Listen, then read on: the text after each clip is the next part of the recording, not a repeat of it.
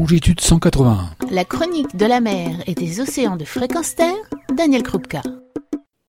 Bonjour, l'économie bleue, qu'est-ce que c'est? Régulièrement cité par les médias et les hommes politiques, quel est ce concept bien coloré et qui paraît si séduisant? Cette idée d'une économie bleue repose sur un modèle durable d'exploitation des océans.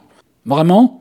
Pourtant, le constat est alarmant pour nos océans qui sont à bout de souffle. Et pour justifier de continuer à exploiter l'océan, sous toute forme, on a peint cette économie, non en vert, mais en bleu, pour justifier le développement d'activités marines qui s'avèrent préjudiciables à tous. Un blue washing identique au greenwashing, terme utilisé pour déguiser sous un aspect durable des activités qui ne le sont pas. Pour l'océan, on y promeut la protection de zones marines avec le défaut qu'elles restent circonscrites à des surfaces dérisoires, laissant la part belle aux industries de tous bords, aux appétits capitalistes de court terme, le tout inscrit dans une logique d'extraction. Pêche industrielle, exploitation de gisements de nodules polymétalliques, exploitation des fonds marins. L'économie bleue, en quelque sorte, ça consiste à sanctuariser une petite partie de l'océan pour livrer le reste aux fret maritimes, aux industries de l'énergie renouvelable en mer, sans oublier de ne pas s'attaquer aux intrants délétères, provoquant eutrophisation, acidification des océans, due aux émissions de gaz carbonique ou pollution d'origine terrestre. L'économie bleue nous est présentée comme une solution globale, respectueuse des océans et compatible avec notre modèle économique actuel. Il n'en est pourtant rien. Développer une économie en mer sans épuiser les ressources maritimes est un leurre et une contradiction. Comment faire pour exploiter de façon infinie et sans répit des ressources limitées tout en les préservant? Ce modèle n'explique d'ailleurs jamais les méthodes pour y parvenir, ni l'échelle de temps ou les conséquences à long terme.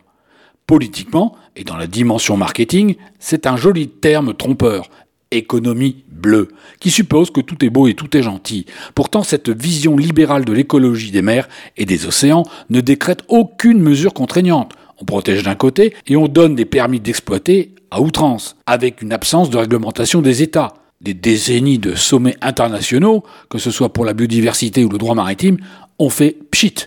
Et économiquement, on se leurre. Un exemple, pour la pêche, le prix de votre poisson chez le poissonnier, c'est le prix de l'extraction de ce poisson, pas sa valeur réelle.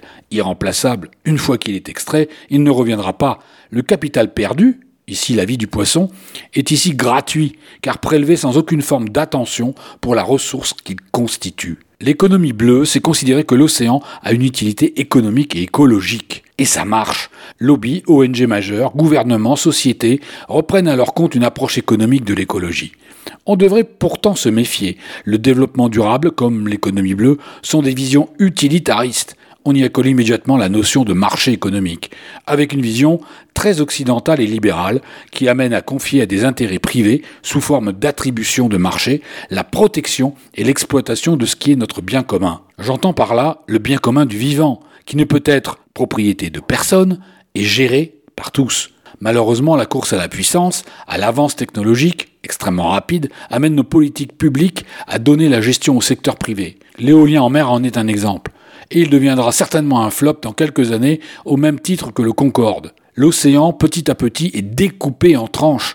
Telle zone pour l'éolien, telle zone pour l'exploitation des hydrocarbures ou des nodules polymétalliques, telle zone pour tel type de pêche, avec la visée d'un retour sur investissement garanti. Dans l'histoire, on oublie d'ailleurs les populations locales et côtières qui devraient être associées à la gestion de leur milieu. Pourquoi d'ailleurs associer ces populations à la gestion du bien commun que représente l'océan? Parce que la surexploitation n'est pas dans leur intérêt. Mieux, c'est une protection renforcée qui ne peut apporter que des bénéfices de moyen et long terme.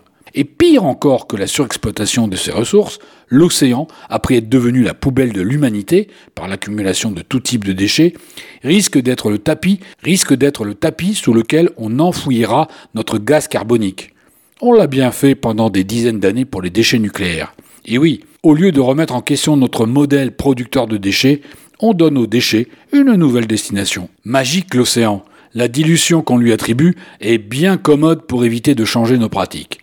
Alors méfiance, si vous entendez économie bleue, soyez attentif au discours servi. Le diable se cache dans les détails et les non-dits. Retrouvez et podcastez cette chronique sur notre site fréquence